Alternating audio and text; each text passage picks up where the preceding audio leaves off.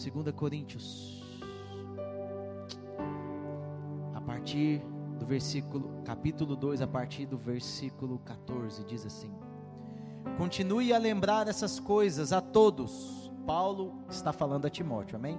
Continue a lembrar essas coisas a todos, advertindo-os solenemente diante de Deus, para que não se envolvam em discussões acerca de palavras. Isso não traz proveito e serve apenas para perverter os ouvintes. Procure apresentar-se a Deus aprovado, como obreiro que não tem do que se envergonhar e que maneja corretamente a palavra da verdade. Evite as conversas inúteis e profanas, pois os que se dão a isso prosseguem cada vez mais para a impiedade. O ensino deles alastra-se como um câncer. Entre eles estão Himeneu e Fileto. Estes se desviaram da verdade, dizendo que a ressurreição já aconteceu, e assim alguns perver pervertem a fé. Entretanto, o firme fundamento de Deus permanece inabalável e selado com esta inscrição: O Senhor conhece quem lhe pertence. E afasta-se da iniquidade todo aquele que confessa o nome do Senhor. Amém, querido? Glória a Deus. Esse texto é conhecido principalmente o versículo 15. Quem já ouviu esse versículo antes? Procure apresentar-se a Deus como um obreiro aprovado. Alguns domingos atrás, o apóstolo Éder Gregório, ele até liberou uma palavra onde ele falou algo muito interessante. Porque as cartas de Apocalipse, elas têm algo em comum. Se você for ler as cartas, existe ali, digamos, um juízo, existe uma promessa, mas existe uma condição para que essa igreja viva a promessa. E ele falou acerca daquele que vencer. E muitas vezes, a questão do vencedor foi ligada a uma performance, foi ligado a uma condição de que o vencedor é aquele que faz muito, é aquele que tem grandes números, é aquele que tem grande influência, mas aquela palavra me tocou muito, porque vencedor é aquele que chega até o fim. E muitas vezes nós pensamos que a nossa vida cristã, ela é simplesmente, todos nós somos o, o e queremos correr muito rápido. Então, ao correr muito rápido, querido, quem aqui já viu, tem que ser 100 metros a velocidade dele, porque se ele for tentar fazer 3 quilômetros naquela velocidade, humanamente é possível? Não. Ele vai se machucar, algo vai acontecer com ele. E muitas vezes a nossa vida cristã está nessa performance de querermos fazer algo, sabe, de forma tão excelente, de forma tão boa, e muitas vezes só fazemos uma vez e não fazemos mais. Mas eu quero te falar, aquele que é aprovado diante de Deus, ele entende que ele precisa ter uma vida toda aprovada. E muitas vezes é como uma maratona. Eu, não, eu confesso que antes eu assistia, mas hoje eu não consigo assistir mais aquela maratona sempre do último dia do ano, São Silvestre. Aí eu lembro que eu acho que ainda continua a mesma coisa, né? Os kenianos continuam ganhando. mas é interessante, não sei se você percebe. Você percebeu que eles não começam na frente? É verdade ou não é? É. Eles não começam na frente. Mas quando chega no final, meu amigo, tá lá, é, é, é três, quatro kenianos, só as perninhas fininhas, aquele povo lá, aquelas pernadas longas, um tentando contra o outro. Deixa eu te falar uma coisa. Muitas vezes a sua vida, ela não está da forma que você queria, o ritmo que você queria. Mas eu quero te dar esperança nessa noite. Ainda não acabou a corrida. Não é como você começa, e sim como você termina. Amém? E é interessante porque Paulo ele fala acerca de que alguém é aprovado, e muitas vezes nós só vemos o, o versículo que diz que maneja bem a palavra de Deus. E aí muitas vezes, alguém que é aprovado é alguém que sabe muito a Bíblia. É alguém que percorre todos os textos e versículos, que decora, que tem a Bíblia ali na ponta da língua, que sabe muita teologia, que aquela quando você ouve aquela pessoa falar, nossa, como essa pessoa é inteligente. Esse é um obreiro aprovado. Nós vamos ver nessa noite que não é bem isso. Lógico que o conhecimento da palavra, você saber, você entender o contexto histórico, você entender em que circunstância, tudo isso faz parte. Por exemplo, essa Bíblia que eu estou aqui é uma Bíblia de estudo. É importante ali tem as datas, quando que foi. Por exemplo, aqui relata que essa daqui foi uma das últimas cartas que Paulo escreveu. Paulo estava preso quando escreveu essa carta. A maioria das cartas que ele escreveu, ele estava preso. Então, quando você entende a condição, você vê por que, que Paulo teve que escrever duas cartas para a igreja de Corinto. E era uma igreja que aparentemente abundava nos dons, havia muito poder. Gente, o culto na igreja de Corinto era um culto avivado, era uma bênção, mas havia tanto problema que Paulo teve que escrever duas cartas àquela igreja havia uma carnalidade, havia uma imaturidade. E aí, esse entendimento é muito bom, mas isso não nos aprova diante de Deus. Não é o quanto nós conhecemos, mas é como nós manejamos a palavra. Mas antes disso, eu quero que você leia comigo o versículo 14, porque ele diz algo aqui muito interessante, e eu quero começar a falar o que que nos aprova diante de Deus. Talvez um tema dessa palavra é isso: o que nos aprova diante de Deus?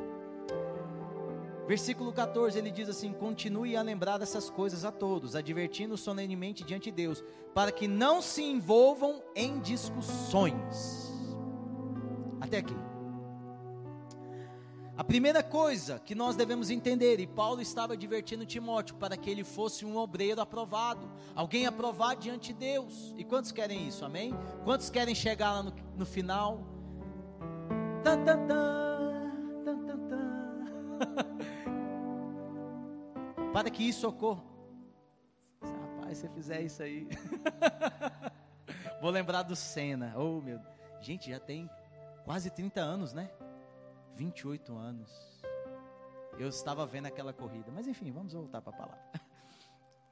Aqui fala, primeira coisa que Paulo fala a Timóteo, para que ele fosse alguém aprovado, é que ele fala assim: não se envolva em discussões.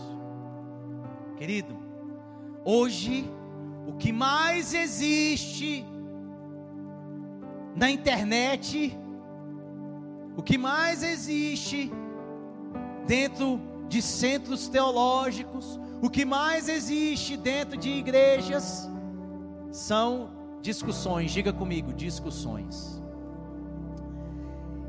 Algo que nós precisamos entender é que muitas vezes nós estamos colocando muita força em algo que Deus despreza. Vou te falar algo guarde no seu coração. Todas essas discussões, Deus não está nela. Ah, não, mas eu preciso dar o meu ponto de vista. Deixa eu te falar, eu já entrei em muita confusão de internet, irmãos. Será que foi só eu aqui? Ou ninguém mais? Meu Deus do céu, sou muito carnal, estou igual a igreja de Corinto. Já entrei em muita discussão. Isso é um absurdo. E esse ano, querido, esse ano Ai, ano de eleição, misericórdia, irmãos. Temos que orar, amém, irmãos? E parar de discutir. parar de discutir. É interessante porque ele fala aqui para nós não nos envolvermos em discussões acerca de palavras. E é interessante porque ele fala aqui, porque isso serve apenas para perverter os ouvintes. Hum. E aí quando você vai ver, eu fui olhar lá no dicionário perverter. O que que é perverter? Se tornar mal. As pessoas se tornam mas quando elas entram em constante discussão. Sabe por quê? Porque a discussão não há vencedor. Querido, e isso vale para todos os lugares da nossa vida, dentro da nossa casa. Eu falo da internet porque a internet é terra de ninguém, né? Todo mundo se degladiando, mas isso é dentro da nossa casa, dentro da nossa empresa, aonde nós estivermos. Saiba que quando você puder evitar, porque ele não fala que você não deve ter discussão. Existem momentos que é necessário discutir, amém? Mas existem discussões que devem ser evitadas, amém, irmãos? Por quê? Porque isso traz perversão. As pessoas se tornam más, as pessoas se tornam donas da verdade, as pessoas se tornam orgulhosas, as pessoas se tornam pessoas que não são ensináveis, que não querem mais ouvir, por quê? Porque elas entram em constante discussão, e isso nós desprendemos muita força, muito entendimento. Querido, pare de gastar força com aquilo que Deus não aprova. Pare de gastar força. Você está lá discutindo. Quantas vezes as discussões dentro da nossa casa são por coisas tão pequenas e que podem ser evitadas. É só um começar a falar: Não, nós não vamos discutir. Me dá um abraço, me perdoa. Amém, irmãos? É assim. É assim. Nem que a outra pessoa, ah, então eu ganhei, então estava com a razão. Queria deixa ela pensar que ela estava com a razão. O importante é que não houve perversão. O importante é que o ambiente se manteve em harmonia.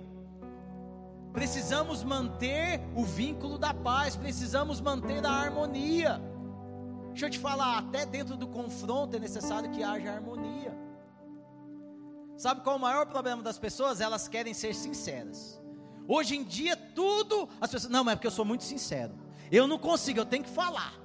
Eu tenho que falar, eu sou sincero, amém. Mas a Bíblia fala que até a verdade ela tem que ser dita em amor. Ou seja, sinceridade só não basta. Vou te dar um exemplo da Bíblia. Davi foi muito sincero diante de Deus, quando ele queria trazer a arca e fazer ali a, o, o tabernáculo né, de Davi. Ele foi muito sincero. Ele foi lá, Deus, eu quero trazer Sua presença. Como? Como poderei eu ficar sem Tua presença? Então ele foi lá buscar a arca, com muita sinceridade, com o coração muito. E ele estava certo? Estava. Em trazer a presença? Estava. Mas ele fez da forma errada. Muitas vezes, nós queremos discutir e trazer a paz por meio da guerra, mas eu quero te falar, não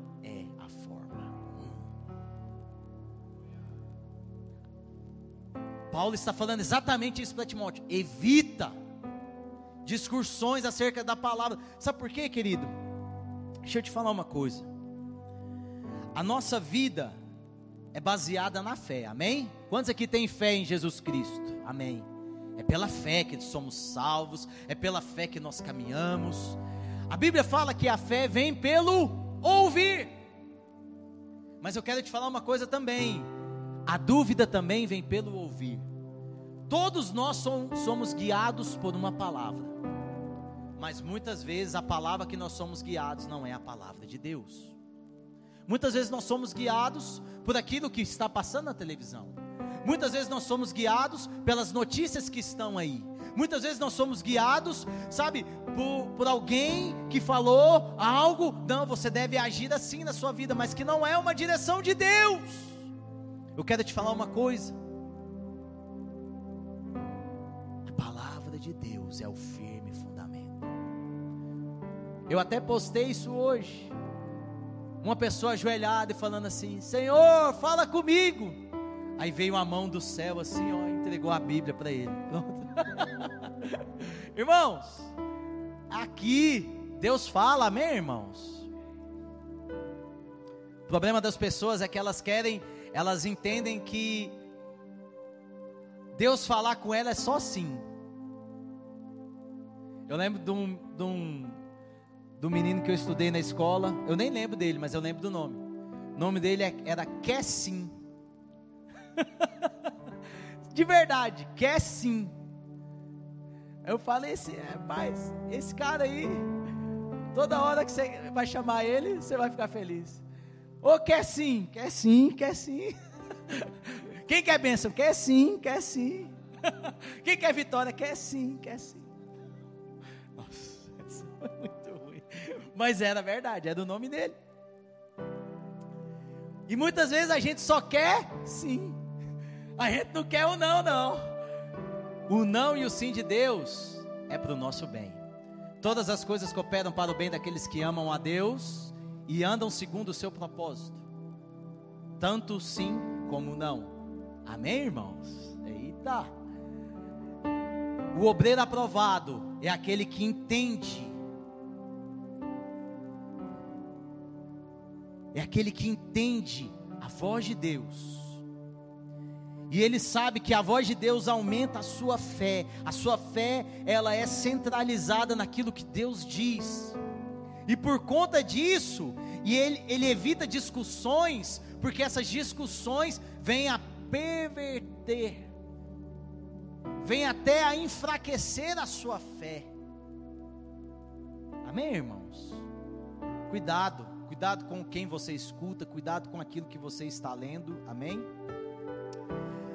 Ele continua dizendo, versículo 15, e aí é o versículo que nós lemos anteriormente: procure apresentar-se a Deus como obreiro que não tem do que se vergonhar e que maneja corretamente a palavra da verdade.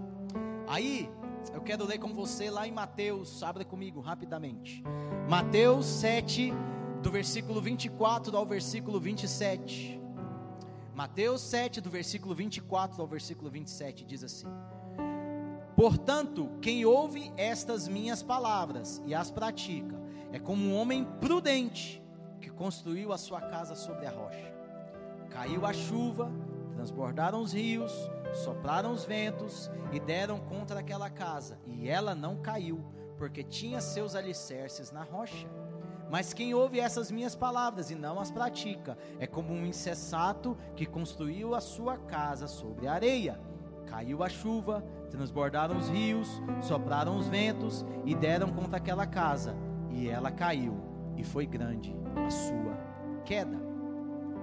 Então, além de nós não nos envolvermos em discussões, nós devemos manejar bem a palavra. Diga comigo, manejar bem a palavra. E aqui fala de alguém que soube usar a palavra. Querido, simples, de forma bem simples. Quem é que maneja bem a palavra? Aquele que ouve e a pratica. Pessoas que sabem muito a Bíblia e não a pratica, não maneja bem a palavra. De forma bem simples é o que diz a Bíblia. É como uma casa edificada sobre areia. E querido, quero te falar uma coisa: casa sobre areia é bonito, é ou não é? Sim. Areia da praia. Quem aqui gosta de praia, irmãos? Eu amo praia. Eu gosto de praia demais. Meu Deus.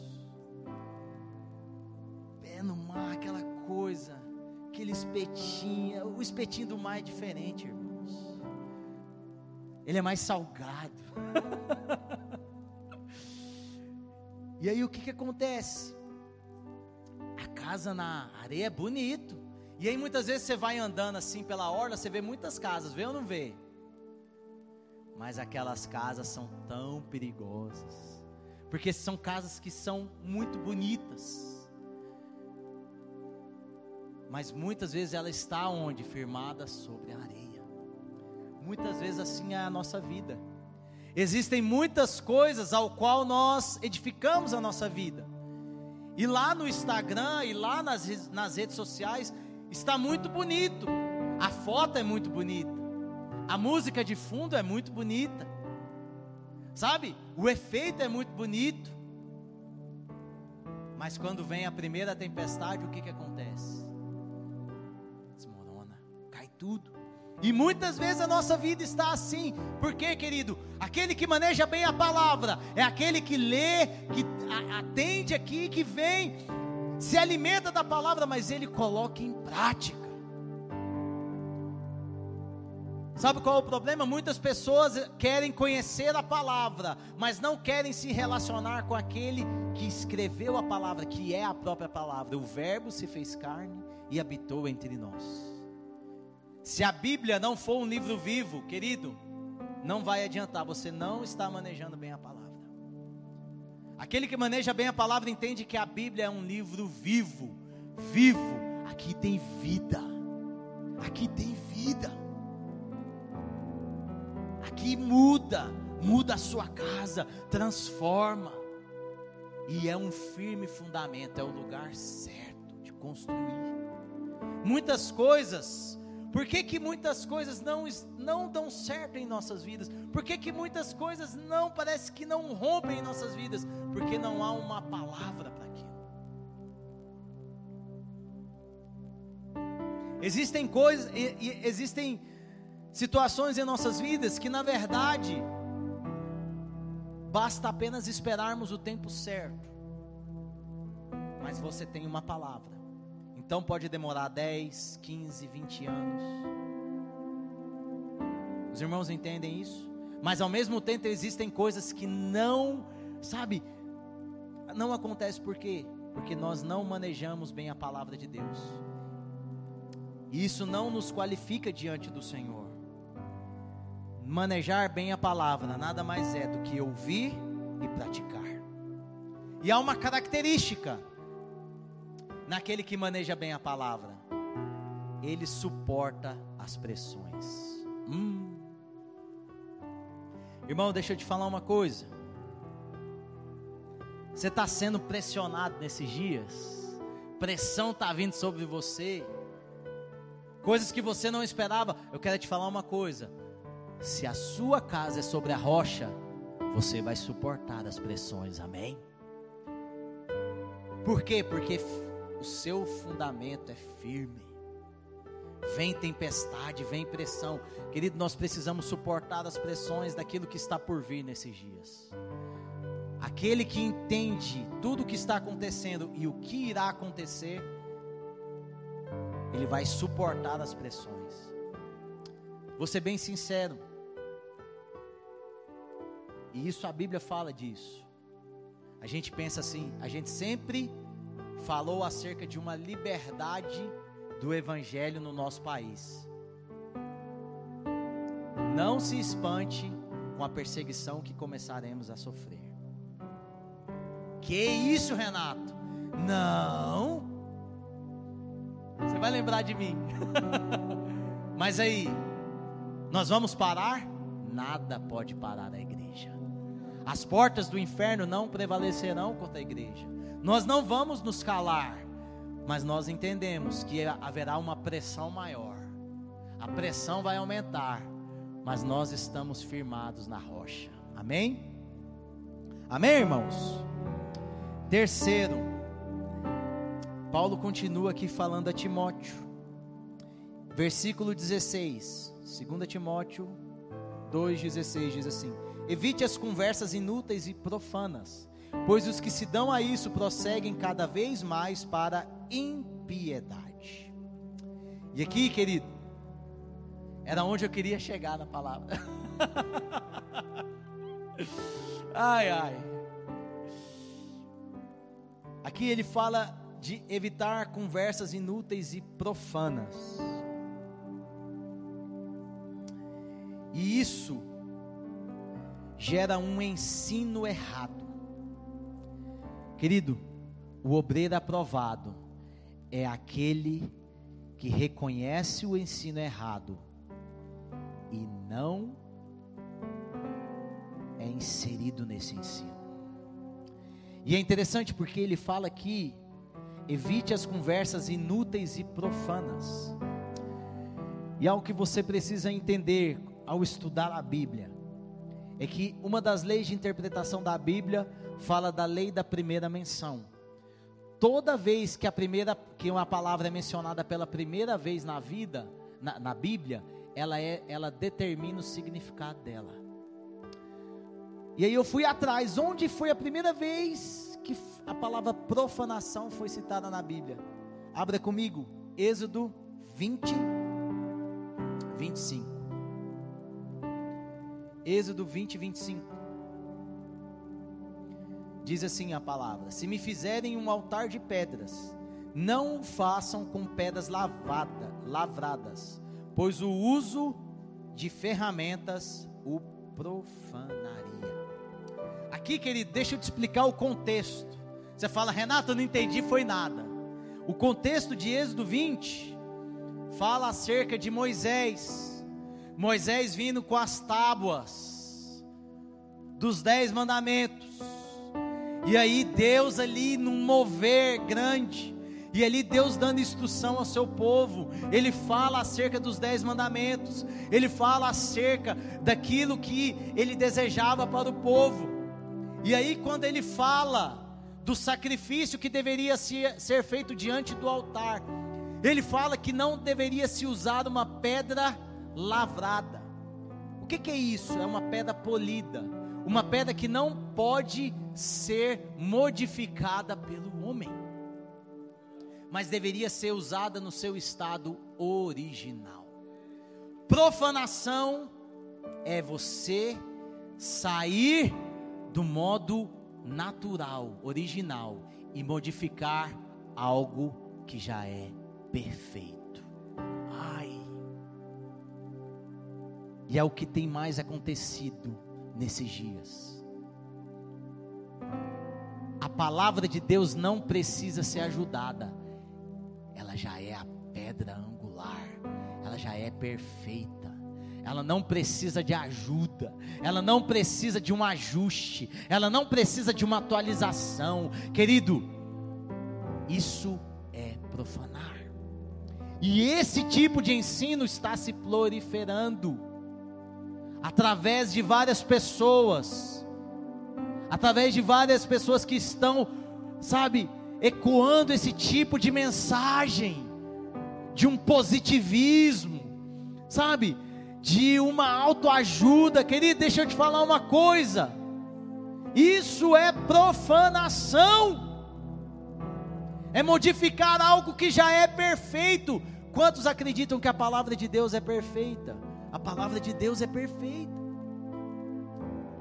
Quando você vai lá para Mateus 5, 6 e 7, Ali o Senhor ensina acerca, sabe, de como nós devemos andar segundo o reino que Ele deseja estabelecer sobre a terra.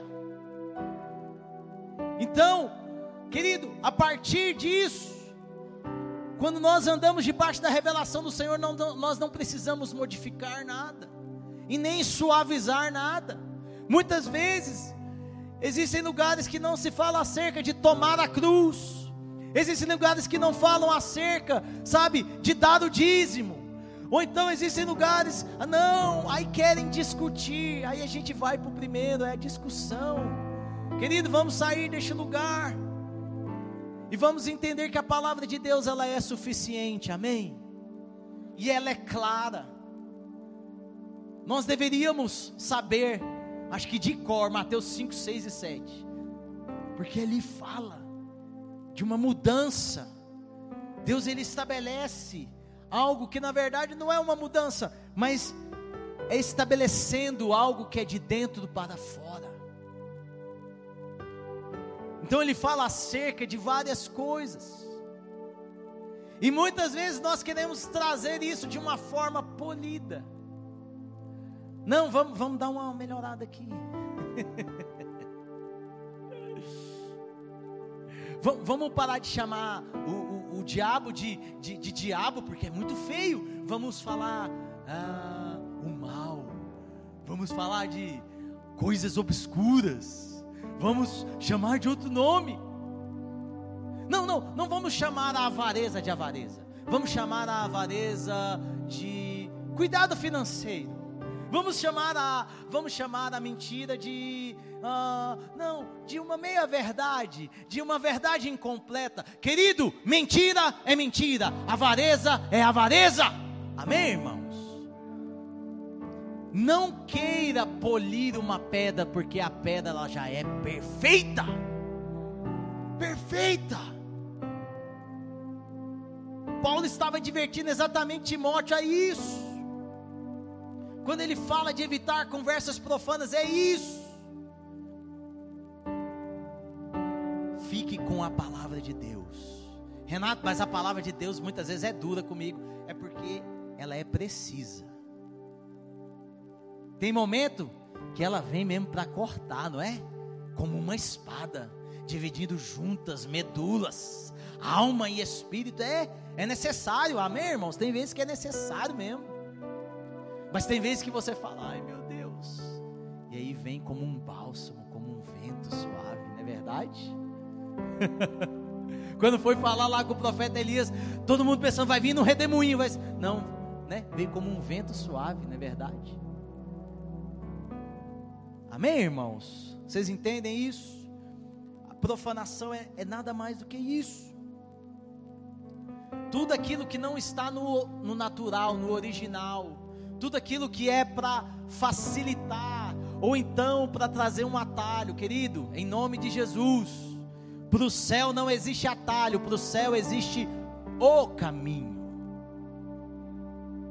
É porque nós somos acostumados, irmãos, nós queremos as coisas sempre mais fáceis, mais rápidas, mais práticas. Eu sou alguém prático. Amém, irmãos? É igual quando a gente está dirigindo. Irmãos, eu vou falar. Eu nunca vi. Eu sou daqui, sou goiano. Mas morei muitos anos em Brasília. Eu nunca vi numa cidade não se obedecer tanto o sinal vermelho como aqui. Não conheço na face da terra. Talvez lá na Índia, mas na Índia eu acho que nem tem sinal. eu acho que da Índia eles já desistiram do sinal. Mas Goiânia, é verdade ou não é, irmão? Estou falando algum equívoco? Não. Por quê? Porque estão com pressa. Tudo é querendo o que? Atalho. E aí tem lugar que não pode virar. Um dia desse, lá da, da rua, é, era contramão. A pessoa foi e ainda jogou luz. Eu falo, esse aí, meu amigo, é legião que está numa pessoa dessa, não é possível. Mas isso mostra o que? O que as pessoas querem. Elas querem o mais rápido. Elas querem furar fila. Elas querem furar fila. Irmãos, ninguém gosta de esperar, mas eu quero te falar: Deus usa a espera, amém, irmãos? Deus usa o sinal vermelho. Muitas vezes a sua vida está parada e você, eu preciso ouvir a, o coach fulano de tal para minha vida. Não, irmãos. O sinal está vermelho, você só espera um pouquinho, amém? Ai, querido, entenda. Entenda o caminho que Deus tem para você. Não queira pegar atalhos. A modificação daquilo que já é perfeito é profanação. Eu só queria falar isso essa noite, mas aí eu tive que trazer o contexto. Ai, querido. E para encerrar, ele continua dizendo no versículo 17: O ensino deles alastra-se como um câncer, entre eles estão Himeneu e Fileto estes se desviaram da verdade, dizendo que a ressurreição já aconteceu. E assim alguns perverteram a fé. Entretanto, o firme fundamento de Deus permanece inabalável e selado com esta inscrição: O Senhor conhece quem lhe pertence. O Senhor conhece quem lhe pertence ele faz uma citação. Paulo faz uma citação de algo que já está escrito. Aonde que está isso? Vamos? Querido, a Bíblia responde sempre a Bíblia. Amém? Números 16, 5. Abra comigo Números 16, 5. Números 16, 5. Fala dessa citação aqui que Paulo cita a Timóteo. Diz assim: depois disse a Corá e a todos os seus seguidores: Quem? Moisés. Pela manhã o Senhor mostrará quem lhe pertence e fará aproximar-se dele, que é santo, o homem a quem ele escolher. Aqui novamente, eu não vou jogar um versículo, quero te mostrar o contexto.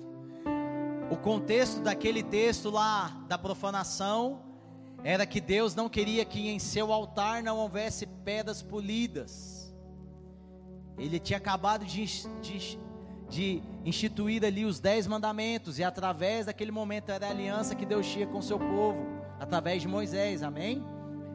E aqui, em determinado momento, alguém que era da parentela de Moisés se levanta contra ele, dizendo que Deus também falava com ele, dizendo que também Deus era com ele, se levantou em rebelião. E aí Deus dá a palavra a Moisés: Eu estou contigo, eu vou mostrar quem realmente me pertence.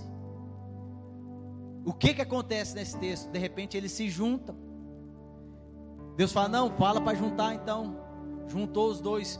O que que aconteceu com Corá? Alguém sabe? A terra se abriu. E ele foi engolido, ele e toda todos aqueles que estavam com ele. Querido, deixa eu te falar uma coisa. Sabe quem é aquele que é aprovado? Aprovado é aquele que primeiro não se envolve em discussões. É aquele que entende que essa, esse tipo de coisa não vai, vai perverter o seu coração. É aquele que maneja bem a palavra de Deus. Como que alguém maneja bem a palavra de Deus?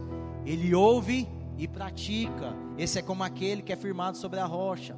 Segundo, ele evita as conversas profanas. Profanação é tudo aquilo que sai do natural, é tudo aquilo que vem para polir algo que não precisa ser polido, já está perfeito. É aquela pedra rústica, sabe aquele lugar rústico, bonito, aquela panela assim, rústica, aquela coisa, então é isso.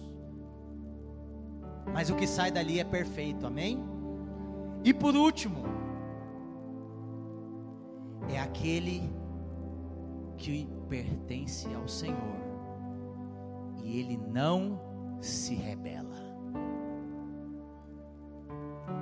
Querido, o maior perigo desses últimos dias, com esse acúmulo de informações, com esse acúmulo, sabe, de pessoas que sabem tanto, que tem tanto conhecimento, que tem tanta oratória, que tem tanta persuasão, o problema é que essas pessoas têm levado muitos a se rebelarem, assim como foi com Corá. Quando Paulo lembra Timóteo desse contexto aqui, ele está falando exatamente disso. Timóteo, você pertence a Deus. Não se desvie da verdade. Moisés sabia, ele foi chamado por Deus desde o seu nascimento para aquele momento. De repente alguém se levanta contra Moisés. Querido, não se levantou contra Moisés, se levantou contra Deus. Se levantou contra Deus. Se rebelou. Eu quero te falar uma coisa, querido. Devemos ter o nosso coração fixo no propósito e naquilo que Deus tem falado conosco porque nós corremos o risco de ser como Corá. Que isso, Renato, querido. Não sei se vocês percebem isso, mas como é difícil você chamar a atenção de pessoas hoje em dia, é verdade ou não é? Ninguém gosta de ser chamado a atenção. Quando você fala com alguém, sempre a pessoa tem o quê? Um argumento. Você já viu uma geração com mais argumento do que essa? é cheio de desculpa, meu amigo. Mas tudo é desculpa, não, é porque a minha criação, é porque no lugar onde eu nasci, ah, é porque meu pai não fez isso por mim, ah, é porque, é porque, é porque, é porque, querido, isso é o princípio de Corá, sabia? Quando você não aceita a instrução, quando você não aceita aquilo que Deus tem para você e se rebela, você não é aprovado diante de Deus. Quantos entendem isso? Queria que você ficasse em pé. A palavra de hoje foi uma palavra de instrução, assim como Paulo liberou sobre a vida de Timóteo. Querido, o desejo de Deus para nós é que nós sejamos aprovados. Amém? Não é só um ministro, parece que essa palavra é só para um ministro, assim, aprovado, né? Alguém da, do presbitério, alguém, oh, super pastor, super aprovado. Não, querido, essa palavra é para todos nós. Afinal, todos nós estamos em uma obra, amém? Amém, irmãos? Todos nós, como igreja, temos uma obra dentro da nossa casa, temos uma obra dentro do lugar onde o Senhor nos chamou. Então, querido, essa palavra é para você, para que você seja aprovado. E muitas vezes, se eu perguntar para cada um aqui, quantos aqui querem ser aprovados, todo mundo vai falar que sim. Então, a instrução é essa. Evite discussão. Leia a palavra, mas aplique. Pare de ser só um nerd que sabe, não, essa palavra no grego, oh, essa palavra no hebraico, oh, essa palavra, meu irmão, vai viver. Viva no português mesmo. É, não é nós, tá ligado? É, vive assim. Se você viver, você pode ficar no é nós, não tá ligado. Salve, amém, irmãos? Você não precisa ficar, é no grego, é no hebraico, é no Amém? Maneje bem a palavra. A palavra de Deus, ela é real. A palavra de Deus é viva. Só maneja bem a palavra de Deus que entende que isso aqui é um livro vivo, vivo. Quando você vive a Bíblia, a sua casa é liberta, a sua casa é curada. Pare de profanar, pare de querer polir o alicerce já é perfeito. A pedra já foi lançada, use ela dessa forma. E não se rebele. O Senhor é quem te pertence. Você tem um dono. Você tem um dono. Feche os teus olhos agora, Pai. Nessa noite tua palavra ela é viva. Senhor, e nós verdadeiramente queremos ser aprovados diante do Senhor. Queremos viver a tua vontade, que é boa, perfeita e agradável. Queremos, ao chegar ao final de nossas vidas, poder dizer como Paulo diz: completei a, a carreira, guardei a fé Aquilo que eu deveria ter feito, eu fiz. O propósito foi cumprido. Posso ir para o descanso do meu Pai. Mas para isso, Senhor, é necessário que nós venhamos ser pessoas aprovadas, que não tem do que se envergonhar, que maneja bem a palavra, que evita as discussões, que não profana aquilo que já é perfeito. E que sabe que a sua vida pertence ao Senhor. E tudo que Ele faz é bom.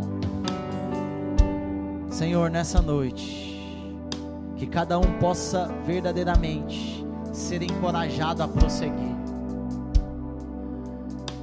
E se há alguma coisa em nossas vidas que em determinado momento a gente usou essa pedra polida, nós queremos dar uma melhorada naquilo que já é perfeito. Pai, nos perdoa. Profeticamente, querido, faz algo. Tira essa pedra polida da sua vida. Hum, eita, isso é forte. Isso é muito forte. Sabe por quê? Porque nós já temos palavras que já foram liberadas sobre nós e isso se tornou uma raiz tão forte dentro de nós. Mas o Senhor diz: não é dessa pedra que eu tinha para você. Eu não quero essa pedra polida, modificada, não. Eu quero aquela que eu te dei, a original, a perfeita. Mas Senhor, ela é meio rústica para minha casa. Então muda a casa mas não muda a pedra. Ai, Renato, que isso é? A pedra é essa. Foi ele que te deu. Estou te esperando aqui. Eu já fechei a porta, pode vir. Estou te esperando pra fazer o que tens de fazer. Vai orando a Deus, querido, vai clamando a Deus, deixa Ele fazer algo na tua vida. Meu coração aberto já está. Te peço, vem encher esse lugar. Te entrego tudo que eu tenho e sou, e também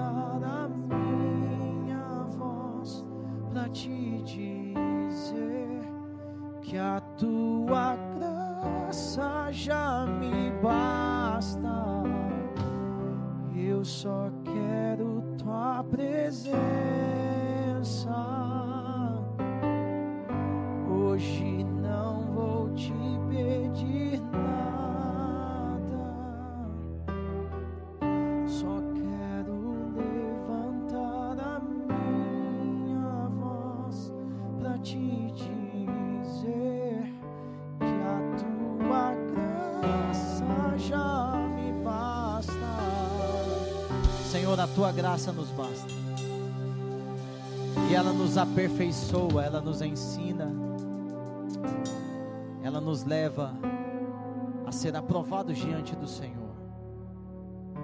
Que a tua palavra nós possamos verdadeiramente ouvir e praticar, para que possamos ser aprovados diante do Senhor e ao chegar ao fim de nossas vidas, venhamos verdadeiramente ouvir do Senhor, servo bom e fiel, entra no descanso.